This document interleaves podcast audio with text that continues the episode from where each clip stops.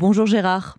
Bonjour Margot, bonjour à tous. On commence Gérard par le Hamas qui poursuit sa guerre psychologique contre l'État hébreu. Oui, hier vers 22h, la Croix-Rouge avait indiqué s'apprêter à prendre les otages à Gaza.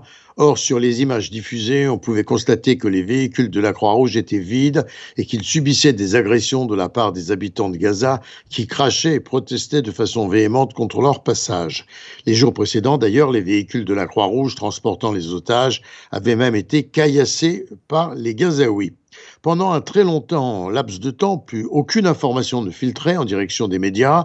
L'armée israélienne refusait en conséquence de confirmer la liste prévue de neuf enfants, dont trois franco-israéliens, plus deux mères en tout, onze otages. Ils avaient été remis aux agents de la Croix-Rouge. Cependant, Israël vivait un scénario de guerre psychologique de plus orchestré par le Hamas, qui s'employait à tester chaque jour la sensibilité d'Israël aux pressions exercées par les familles des otages sur l'état-major de Tsahal dans l'attente de revoir leurs proches, tandis que l'armée israélienne s'était engagée à poursuivre la guerre à Gaza.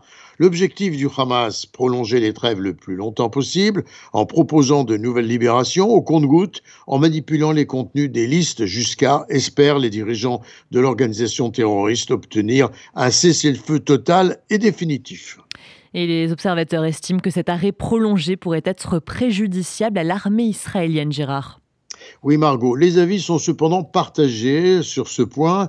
D'une certaine façon, en effet, Tsahal aurait perdu une part non négligeable de sa capacité d'initiative sur le terrain, conditionnée par l'attente évidemment d'éventuelles nouvelles libérations.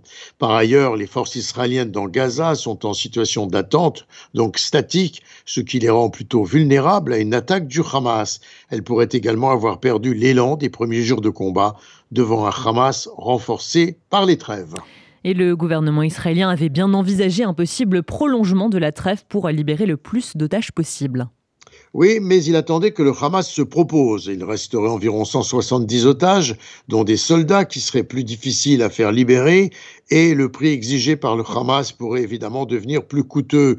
Le Hamas joue déjà sur les nerfs israéliens en déclarant ne pas avoir retrouvé les mères qu'il devrait libérer plus tard pour gagner du temps. Israël a refusé. En attendant, deux jours supplémentaires seront consentis par Israël une fois tous les détails évidemment réglés, notamment le contenu précis des listes de libérables à venir, ce sont d'abord le Qatar, l'Égypte et les États-Unis qui ont évoqué cette perspective de deux jours de trêve supplémentaire contre 20 otages, 10 par jour, la reprise de la guerre après ces nouveaux échanges d'otages contre les Palestiniens et l'entrée des camions de ravitaillement humanitaire dans Gaza pourrait ne pas être très facile gérer diplomatiquement par Israël en cas de reprise des combats et sans doute même entraîner des pressions internationales appuyées. Et enfin, Gérard, les otages libérés sont tous originaires du kibbutz de Niroz.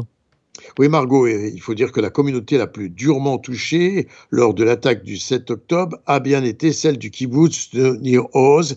Et pour la deuxième fois en quatre jours, le Hamas a encore tenté de séparer les mères de leurs enfants, ce qu'Israël est parvenu à empêcher par des pressions. Les libérés, après un premier examen médical dans une base aérienne israélienne hier soir, ont été héliportés vers l'hôpital Ichilov à Tel Aviv, où les attendaient leurs proches. Cependant, une interrogation pour Tzahal. Pour quelle raison le chef terroriste syrien Sinouar, commandant des massacres du 7 octobre, s'est montré à une otage dans son tunnel, lui déclarant en hébreu Vous êtes dans le lieu le plus sûr, il ne vous arrivera rien. Gérard Benamou en direct de Tel Aviv pour RCJ.